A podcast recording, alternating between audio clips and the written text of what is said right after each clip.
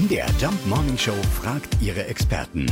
Fakt oder Fake? Ja, stimmt es wirklich, dass ein Mathelehrer für den beliebten Weihnachtsstern verantwortlich ist? Wir fragen Professor Dr. Christian Hesse. Er ist Professor für Mathematik und Physik. Ja, das ist äh, richtig. In einem Internat in der Gemeinde Herrnhut in der Oberlausitz wollte im späten 19. Jahrhundert ein Mathematiklehrer seinen Geometrieunterricht ein bisschen aufmöbeln und etwas anschaulicher gestalten. Die Kinder sollten Volumen und Oberflächen von sogenannten Vielflächnern berechnen. Das sind Körper, die von ebenen Flächen begrenzt sind wie zum Beispiel auch ein Würfel ein, ein Vielflächner ist. Aber so leicht wollte äh, der Lehrer seinen Schülern nun auch wiederum nicht machen. Äh, und so waren auf die Flächen des Vielflächners noch Pyramiden aufgeklebt.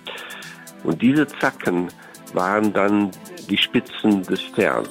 Verrückte Geschichte. Also der Herrnhuter Stern ist tatsächlich von einem Lehrer erfunden worden. Es war also nicht alles schlecht im Matheunterricht. Das heißt, du warst kein leuchtender Stern in Mathe.